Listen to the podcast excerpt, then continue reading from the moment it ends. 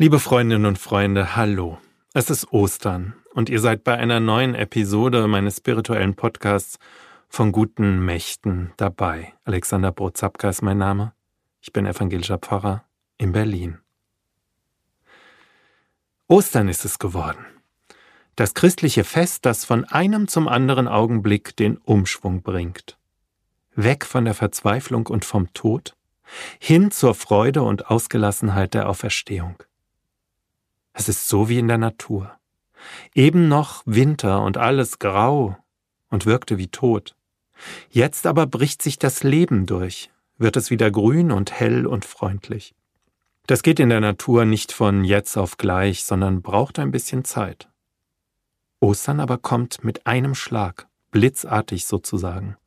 Vielleicht so, wie wenn in der Wüste auf einmal Regen fällt nach einer langen Zeit der Dürre.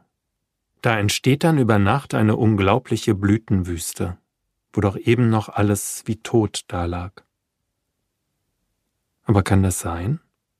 Kann das wirklich stimmen, dass da einer, der gefoltert und gekreuzigt wurde, der elendiglich verreckte am Kreuz, dass der nicht tot bleibt, sondern nach drei Tagen plötzlich wieder am Leben ist und mit seinen Freundinnen und Freunden spricht?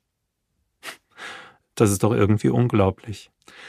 Aber in der Ostergeschichte wird das erzählt. Es wird erzählt, wie Maria Magdalena, eine der engsten Jüngerinnen im Umfeld Jesu, sich zum Grab aufmacht.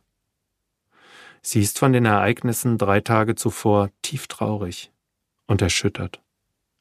Musste sie doch mit ansehen und erleben, wie Jesus gefoltert und gekreuzigt wurde und unter Qualen starb und wie er danach in ein Höhlengrab gelegt wurde.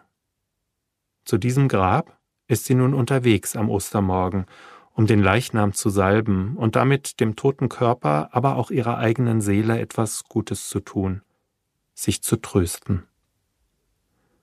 Es kommt aber ganz anders, als sie es vermutet hat. Sie findet das Grab leer, der Stein davor ist weggewälzt.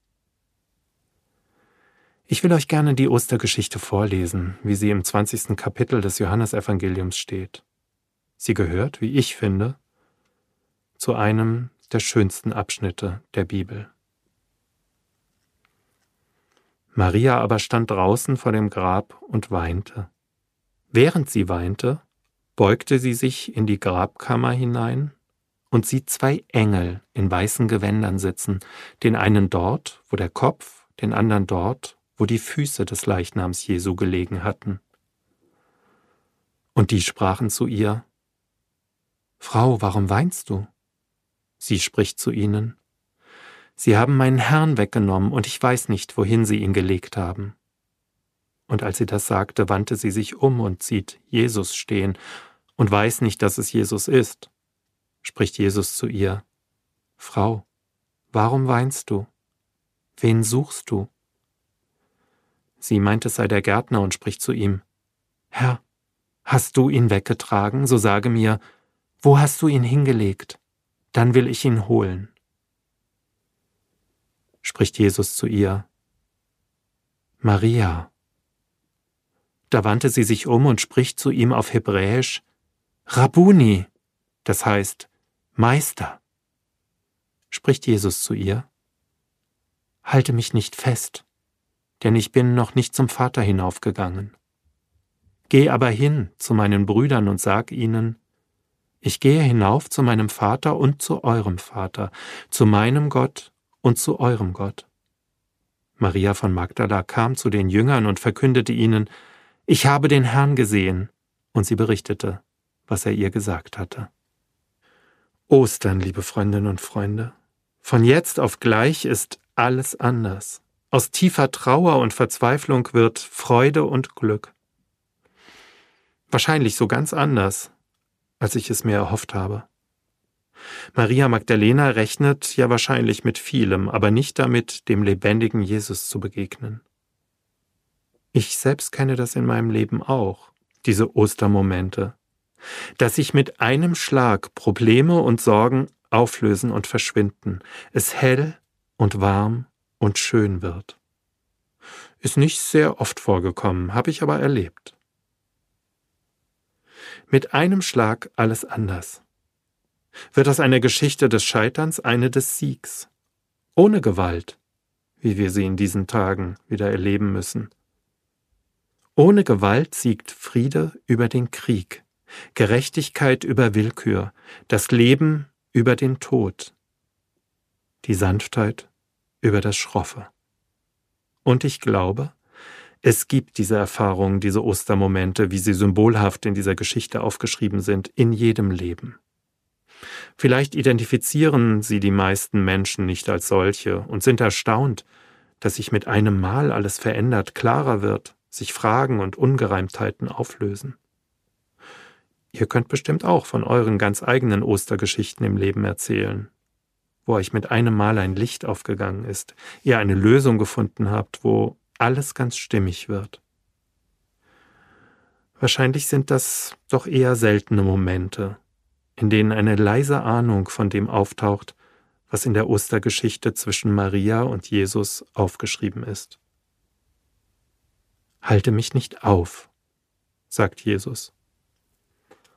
Denn Ostern ist nicht immer, sondern nur punktuell hier in meinem Leben. Das kann ich nicht festhalten. Und natürlich, irgendwie bleibt ja in diesen Tagen äußerlich alles beim Alten, so als wäre nichts geschehen. Aber innerlich bricht sich eine andere Einstellung zu den Dingen und zur Welt durch. Paul Gerhard dichtet die Welt ist mir ein Lachen mit ihrem großen Zorn. Sie zürnt und kann nichts machen, all Arbeit ist verlorn. Die Trübsal trübt mir nicht mein Herz und Angesicht. Das Unglück ist mein Glück, die Nacht mein Sonnenblick. Weg. Das kann Paul Gerhard dichten. Er mit den grauenhaften Erfahrungen des Dreißigjährigen Krieges im Rücken. Und so feiern auch wir in diesen Tagen, in der einmal mehr die Fratze der Unmenschlichkeit sich so zeigt, wie sie es damals bei den Folterern Jesus gezeigt hat.